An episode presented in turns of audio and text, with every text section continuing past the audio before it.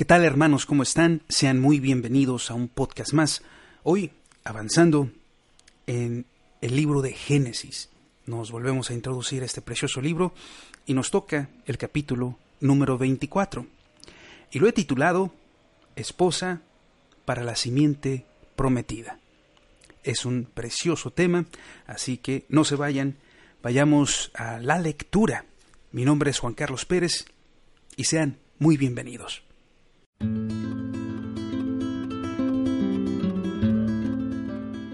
Dice así la palabra del Señor. Abraham era anciano entrado en días, y el Señor lo había bendecido en todo. Un día Abraham dijo al criado más anciano de su casa, que gobernaba todo lo que tenía, pon tu mano debajo de mi muslo y júrame por el Señor, Dios del cielo y de la tierra, que no tomarás esposa para mi hijo de las hijas de los cananeos entre los cuales habito sino que irás a mi tierra y a mi parentela para tomar esposa para mi hijo Isaac. El criado respondió, ¿y si la mujer no quisiera venir en pos de mí a esta tierra? ¿Volveré entonces a tu hijo a la tierra de donde saliste? Abraham le dijo, Guárdate, no vuelvas a mi hijo allá. El Señor, Dios de los cielos, que me tomó de la casa de mi padre y de la tierra de mi parentela, y me habló y me juró, diciendo, a tus descendientes les daré esta tierra, Él enviará su ángel delante de ti, y tú tomarás de allá esposa para mi hijo. Y si la mujer no quisiera venir contigo, quedarás libre de este juramento. Solo que no vuelvas a mi hijo para allá. Entonces el criado puso su mano debajo del muslo de Abraham, su señor, y le juró acerca de este encargo. Entonces el criado tomó diez camellos de su señor y se fue, pues tenía a su disposición todos los bienes de su señor y puesto en camino, llegó a Mesopotamia, a la ciudad de Nacor. Hizo arrodillar los camellos fuera de la ciudad, junto al pozo de agua, al atardecer, a la hora en que las doncellas salen por agua. Y dijo, Oh Señor, Dios de mi Señor Abraham, te ruego que me des hoy un buen encuentro, y hagas misericordia con mi Señor Abraham. Aquí estoy, junto a la fuente, donde las hijas de los ciudadanos salen por agua. Sea pues que la joven a quien yo diga, baja el cántaro, te ruego, para que yo beba, y ella me responda, bebe, y también daré de beber a tus camellos, que esa sea la que tú hayas designado para tu siervo Isaac. En esto conoceré que habrás obrado con bondad con mi señor. Y antes de que él acabara de orar, llegó Rebeca con un cántaro al hombro. Era hija de Betuel, hijo de Milca, esposa de Nacor, hermano de Abraham. La joven era de muy hermoso aspecto, doncella que ningún varón había conocido. Descendió a la fuente, llenó su cántaro y se volvía. Entonces el criado corrió hacia ella y le dijo, Te ruego que me des de beber un poco del agua de tu cántaro. Ella respondió, Bebe, señor mío, y deprisa bajó su cántaro sobre su mano y le dio de beber. Cuando acabó de darle de beber, dijo, También para tus camellos sacaré agua hasta que acaben de beber y con rapidez vació su cántaro en la pila, corrió otra vez al pozo y sacó agua para todos sus camellos. El hombre la observaba en silencio y para saber si Dios había prosperado su viaje. Cuando los camellos acabaron de beber, el hombre le dio un pendiente de oro que pesaba medio ciclo y dos brazaletes que pesaban diez ciclos. Y le preguntó, ¿De quién eres hija? Te ruego que me digas, ¿hay lugar en la casa de tu padre para que posemos allí? Ella respondió, soy hija de Betuel, hijo de Milca, que ella dio a Nacor. Y añadió, también hay en nuestra casa paja y mucho forraje y lugar para posar. Entonces el hombre se inclinó y adoró al Señor. Dijo, alabado sea el Señor, Dios de mi amo Abraham, que no apartó de mi amo su bondad y su fidelidad y guió mi camino a casa de los hermanos de mi amo. Y la joven corrió y comunicó estas cosas en casa de su madre. Rebeca tenía un hermano llamado Labán que corrió a la fuente donde estaba el hombre. Cuando vio el pendiente y los brazaletes en las manos de su hermano, que contaba cómo le había hablado aquel hombre, fue a él y lo encontró a la fuente junto a los camellos. Y le dijo, Bendito del Señor, ven, ¿por qué te quedas fuera? Ya limpié la casa y el lugar para los camellos. Entonces el hombre fue a la casa y Labán desató los camellos y les dio paja y forraje. Luego trajo agua para lavar los pies de él y de sus acompañantes. Y le sirvieron comida, pero él dijo, no comeré hasta que haya dado mi mensaje Y él dijo, habla. Entonces dijo, yo soy criado de Abraham. El Señor ha bendecido mucho a mi amo, y él se ha engrandecido. Le ha dado ovejas y vacas, plata y oro, siervos y siervas, camellos y asnos. Y Sara, esposa de mi amo, dio en su vejez un hijo a mi Señor, a quien le ha dado cuanto tiene. Y mi amo me hizo jurar diciendo, no tomarás esposa para mi hijo de las cananeas en cuya tierra habito, sino que irás a casa de mi padre y a mi parentela y tomarás de allí esposa para mi hijo. Y yo le dije, quizá la mujer no quiera seguirme. Entonces me respondió, el Señor en cuya presencia he andado, enviará a su ángel contigo y prosperará tu camino, y tomarás esposa para mi hijo, de mi linaje, de la casa de mi padre. Si al llegar a los de mi linaje no te la quisieran dar, quedarás libre de mi juramento. Llegué pues hoy a la fuente y dije, oh Señor, Dios de mi Señor Abraham, prospera ahora mi viaje. Aquí estoy junto a la fuente, sea pues que la joven que salga por agua, a quien yo diga, dame de beber, te ruego un poco de agua de tu cántaro, y ella me responda, bebe tú, y también para tus camellos sacaré agua, esa sea la mujer que tú hayas designado para él. Y antes de acabar de hablar, en mi corazón llegó Rebeca con su cántaro al hombro. Descendió a la fuente y sacó agua, y yo le dije, te ruego que me des a beber. Y ella con prontitud bajó su cántaro y dijo, bebe, y también a tus camellos daré de beber. Bebí, y ella dio de beber a mis camellos. Entonces le pregunté, ¿de quién eres hija? Ella respondió, hija de Betuel, hijo de Nacor, que le dio Milca. Siendo así, le puse un pendiente en su nariz y brazaletes en sus manos, y me incliné y adoré al Señor. Alabé al Dios de mi Señor Abraham, que me había guiado por el camino recto para tomar la hija del hermano de mi Señor para su hijo. Ahora pues, decidme si estáis dispuestos a mostrar favor y lealtad hacia mi Señor. Si no, declarádmelo para que yo eche a la derecha o a la izquierda. Entonces Labán y Betuel respondieron, del Señor ha salido esto. No podemos hablarte ni malo ni bueno. Ahí está Rebeca. Ante ti, tómala y vete, y sé la esposa del hijo de tu Señor, como lo ha dicho el Señor. Cuando el criado de Abraham oyó sus palabras, se inclinó a tierra al Señor, y sacó alhajas de plata y de oro y vestidos, y los dio a Rebeca. También dio cosas preciosas a su hermano y a su madre, y comieron y bebieron él y los varones que venían con él, y durmieron. Cuando se levantaron de mañana, el criado dijo, Dejadme volver a mi señor. Entonces su hermano y su madre respondieron, Quede la joven con nosotros diez días a lo menos, y vaya después. Pero él les dijo, No me detengáis, ya que el Señor ha prosperado mi camino, despachadme para que vuelva mi Señor. Ellos respondieron, Llamemos a la joven y preguntémosle. Llamaron a Rebeca y le dijeron, ¿irás con este hombre? Y ella respondió, sí, iré. Entonces dejaron ir a Rebeca y a su nodriza y al criado de Abraham y a sus hombres, y bendijeron a Rebeca. Le dijeron, Eres nuestra hermana, sé madre de miles de millares, y tus descendientes poseen la puerta de sus enemigos. Se levantó entonces Rebeca y sus doncellas, subieron sobre sus camellos y siguieron al hombre, y el criado tomó a Rebeca y se fue. Un día Isaac volvía del pozo del viviente que me ve, porque él habitaba en el sur. Isaac había salido al atardecer al campo a orar, y al alzar sus ojos vio los camellos que venían. Rebeca también alzó sus ojos y vio a Isaac y descendió del camello, porque había preguntado al criado, ¿quién es ese hombre que viene por el campo hacia nosotros? El siervo le había respondido, Este es mi señor. Ella entonces tomó el velo y se cubrió. Entonces el criado contó a Isaac todo lo que había hecho, e Isaac la llevó a la tienda de su madre Sara, recibió a Rebeca por esposa y la amó. Y se consoló Isaac después de la muerte de su madre.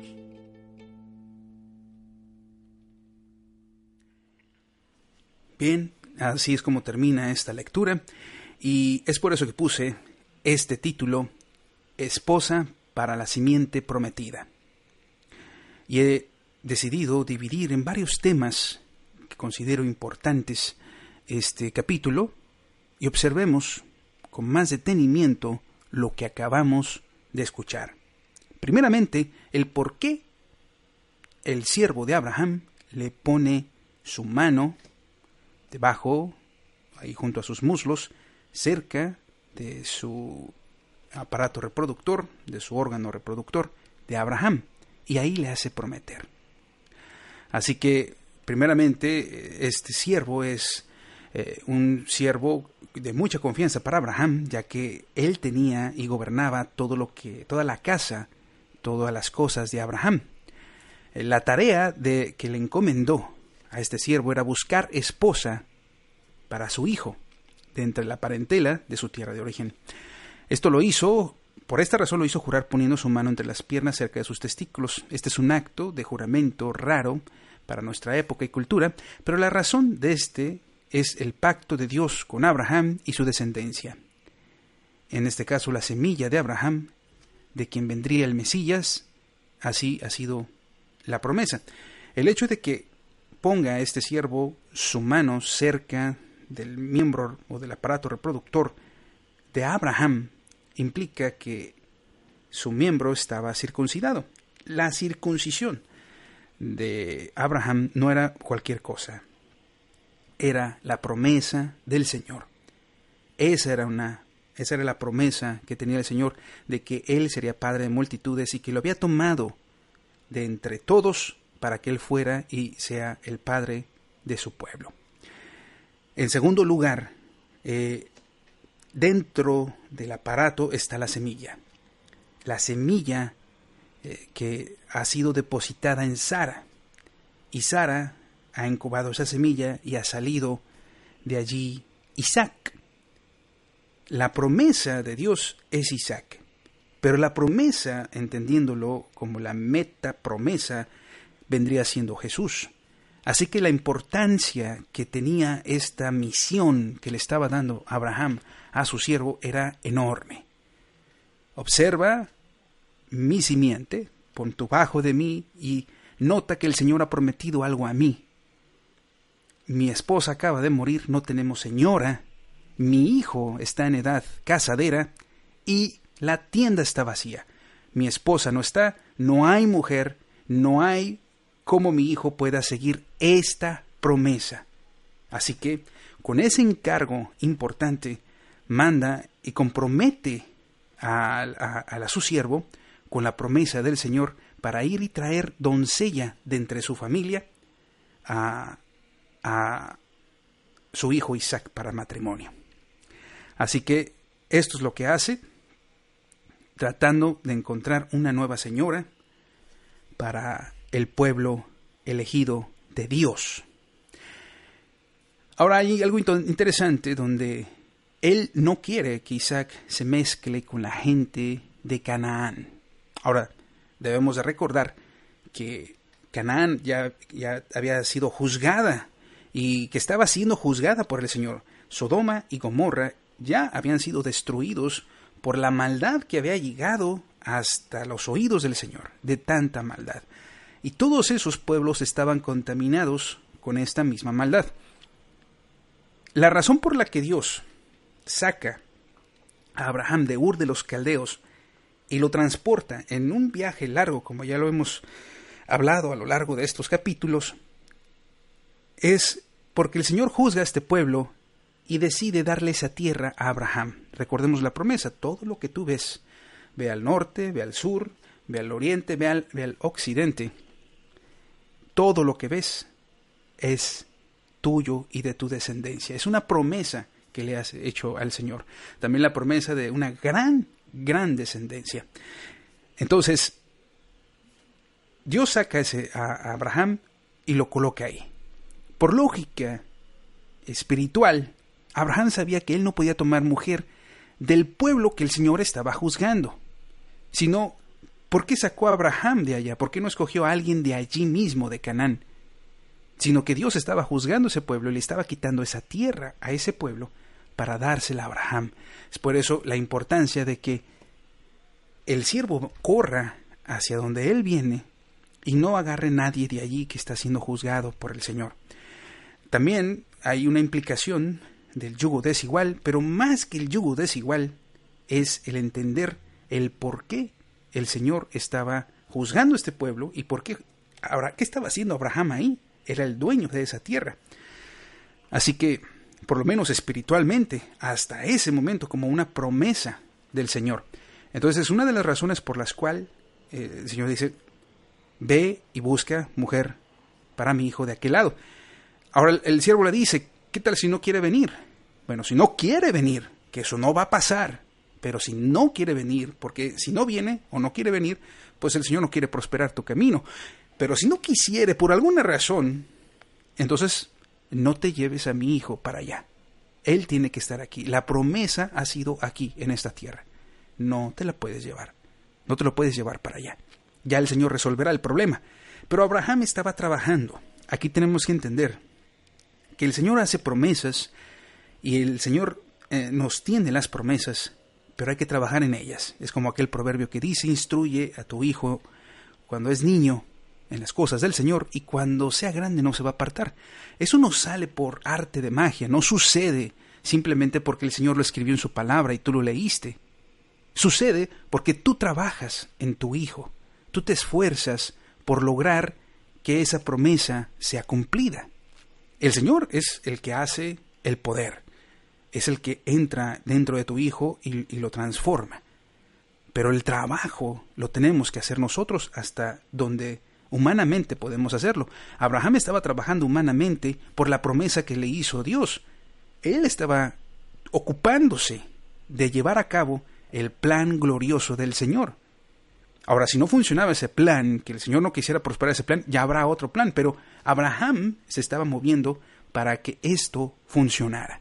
Y por consiguiente, él ora y él le dice, no te preocupes, porque el ángel del Señor, que hasta este momento estaba conmigo, Él va a estar delante de ti y va a prosperar tu camino. No te preocupes, tú lo vas a observar. Así que protege a su hijo de no irse de la tierra prometida y protege a su hijo de no casarse ni mezclarse con la tierra que estaba siendo juzgada en ese momento, que ya estaba entrando en juicio, en, en un juicio que el Señor ya les tenía por la maldad. Entonces viaja, se prepara este hombre, este siervo de Abraham, y como él era el que gobernaba en la casa de Abraham, él toma diez camellos, toma siervos y emprenden el viaje. Ahora, se ha hablado al respecto de que eso no ha sido posible porque, según ciertos registros de los camellos domesticados más antiguos, no datan de tantos años de antigüedad. Mas, sin embargo, los nuevos descubrimientos que se han tenido en la arqueología demuestran que sí, que posiblemente, y que no posiblemente, que muy probablemente el, en los tiempos de Abraham sí se haya hecho estos movimientos porque ya se estaban domesticando los camellos, ya eran domesticados y ya se trabajaba con ellos, los usaban como animales para transportar peso. Y esto nos ayuda también a, entender que la palabra no es simplemente una fábula o es una historia fantasiosa para darnos un entendimiento espiritual. Es algo real que sucedió. No solamente también nos da mucha enseñanza espiritual, pero también sucedió. Cuando Moisés estaba escribiendo estas palabras, él estaba escuchando del Señor la historia real de lo que había pasado. Ahora, todas las implicaciones espirituales es porque estaba lleno del Espíritu del Señor esta historia. Pero la historia real de que sí se movieron, sí se transportaron en esa época, usando los camellos, y, sí hubo este movimiento, eh, eh, nos ayuda a confirmarlo las nuevos descubrimientos arqueológicos que sí demuestran que en esas épocas también se domesticaban estos animales. O sea, no estaba mintiendo al escribir Moisés lo que escribió, realmente el Espíritu Santo era el que estaba diciendo las cosas. Bien, este siervo llega al lugar. Y antes de, introducirnos a, un poco más allá de, lo que, de lo que pasa, quiero hacerles un paréntesis de por qué llegó justamente allí, a Mesopotamia, y justamente a un pozo, porque así dice la palabra que llegó a un pozo, cerca de un pozo, afueras de la ciudad. ¿Y por qué no decidió buscar otro lugar? ¿Por qué mejor no se fue al centro de la ciudad donde podría haber muchas mujeres o al lugar de entretenimiento que tendría que tener la ciudad? No.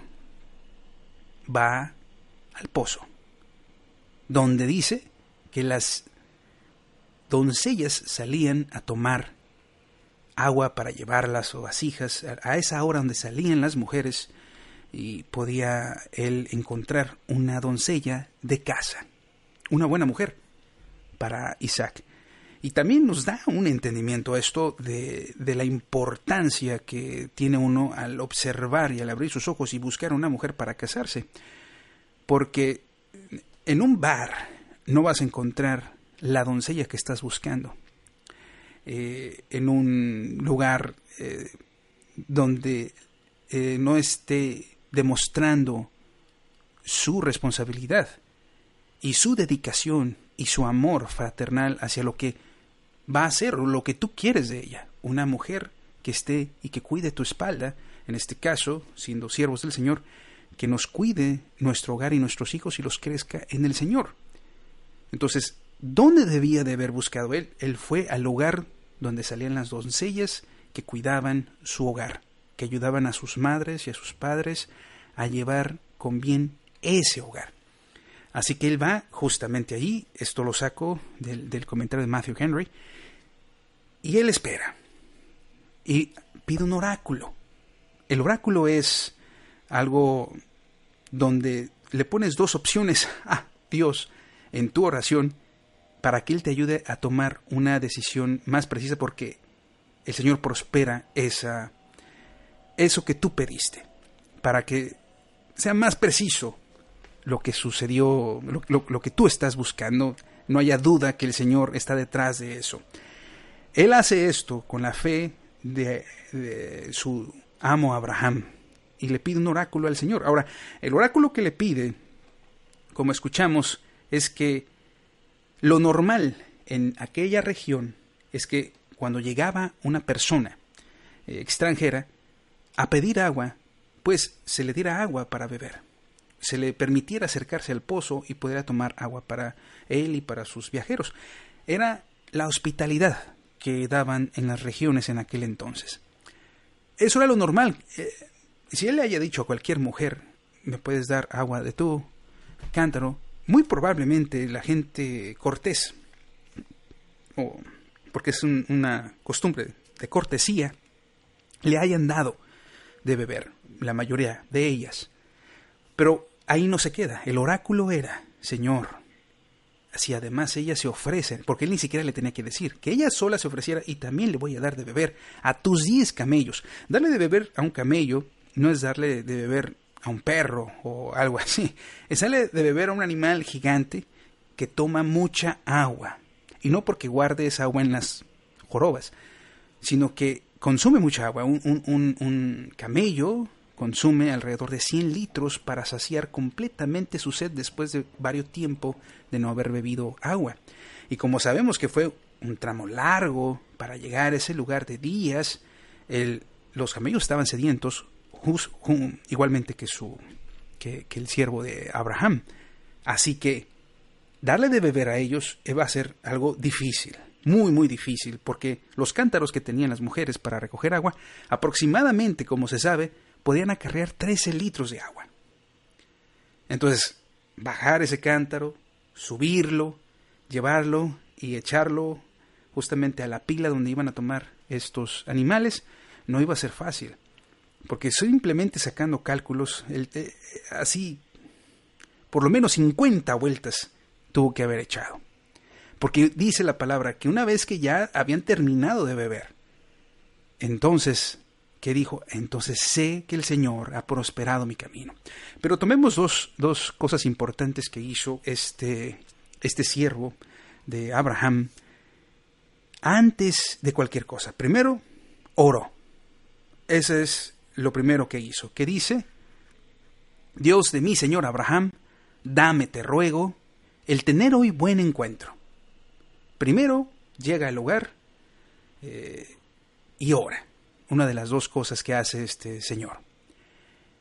Y después de orar, eh, le pide que le dé un buen encuentro.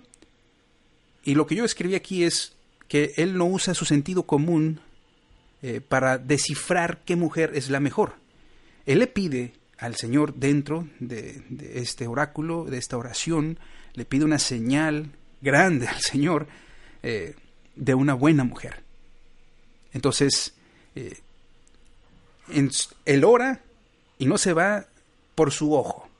Porque recordemos que nuestros ojos no son la fuente más precisa para juzgar los corazones de las personas.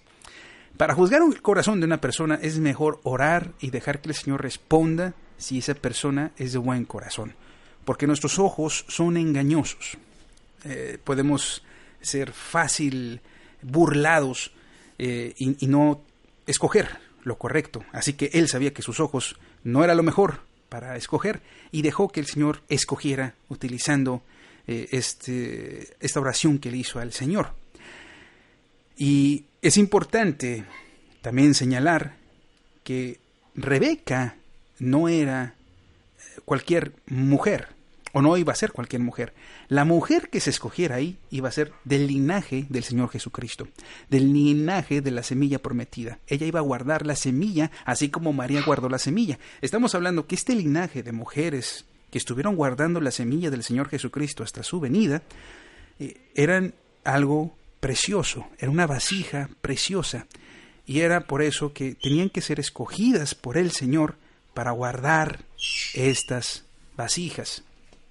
Así que aquí, como observamos, eh, este hombre ora, ¿para qué? Para que tenga una buena selección al momento de estar en ese lugar. En segundo lugar, también observamos que tiene sentido común. Este, este señor también usó su sentido común para poder tomar una decisión clara, como ya lo había comentado. Este hombre no fue a ningún otro lado, fue al lugar donde sabía que iba a encontrar una buena mujer. Ahora también hay que saber que, que hay que utilizar nuestro sentido común al momento de tomar decisiones y una decisión importante, como empezar a cortejar a una, a una muchacha para querer eh, empezar una relación eh, porque estemos en la edad adecuada para empezarla. Así que de ahí nos vamos al valor que tiene el matrimonio y, lo, veámoslo como lo veían en aquel entonces. Dice que cuando el Señor reconoce, cuando este siervo reconoce que Dios ha echado en bien eh, lo que él había pedido, él le pone un arete en la nariz, una costumbre de aquella época, y brazaletes para simbolizar el compromiso matrimonial. En este caso, es él pretende a esta persona para su para su amo, para su señor, para el hijo de su señor, que también era su señor, para Isaac. Él pretende, dice, todo está bien, el Señor ya respondió, es ella, entonces vamos a pretenderla, vamos a trabajar. Y es algo importante que los hombres deben de hacer, hay que trabajar. Ya observamos, ya encontramos, creemos que esta es la elegida, pues vamos a trabajar por ella. ¿Qué dice que le dio? Un anillo, como de costumbre, más dos brazaletes eh, de 10 ciclos de plata, de oro, de 10 ciclos de oro.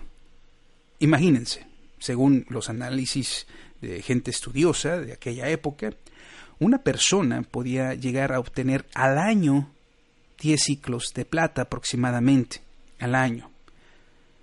Y lo que le estaba poniendo este hombre a esta mujer eran dos brazaletes de 10 ciclos de plata cada uno, hablando de dos o mucho o más sueldos anuales de una persona podía percibir en aquel entonces. Estaba siendo muy generoso porque realmente pretendía a esta mujer, para a esta, doncella, para Isaac. Ah, ahora también hay que ser ah, observativos, observadores, y entender que el viajar de aquel lugar de Mesopotamia hasta Canaán no era cosa sencilla. Eh, van, bueno, volvamos un poco atrás. Eh, ya ven que sale su hermano y, todo se escucha muy bonito, porque sale el, el, hermano y dice, oh, tú eres, no te quedes aquí, quédense acá, y todos muy contentos acuerdan el matrimonio. Si es del Señor, entonces es bueno.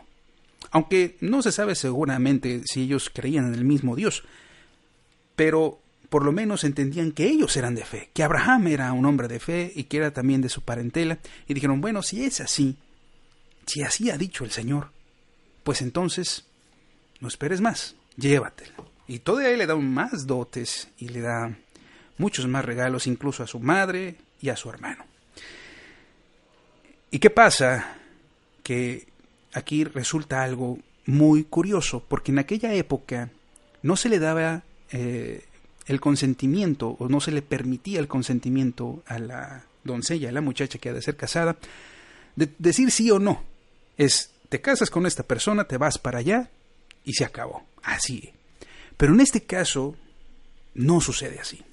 Y no es porque no quieran llevar ellos esa regla o porque ellos estén fuera de lo normal o quizá podríamos ver que ellos respetan un poco más la decisión de las mujeres o, o quizá decir estas cosas. Lo más seguro es que viajar esa larga distancia y sobre todo a un lugar peligroso, porque de seguro en aquella época conocían que Canaán era un lugar peligroso, un lugar de maldad.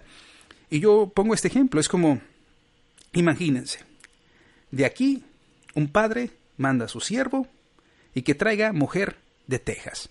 California se conoce como un lugar ah, muy liberal.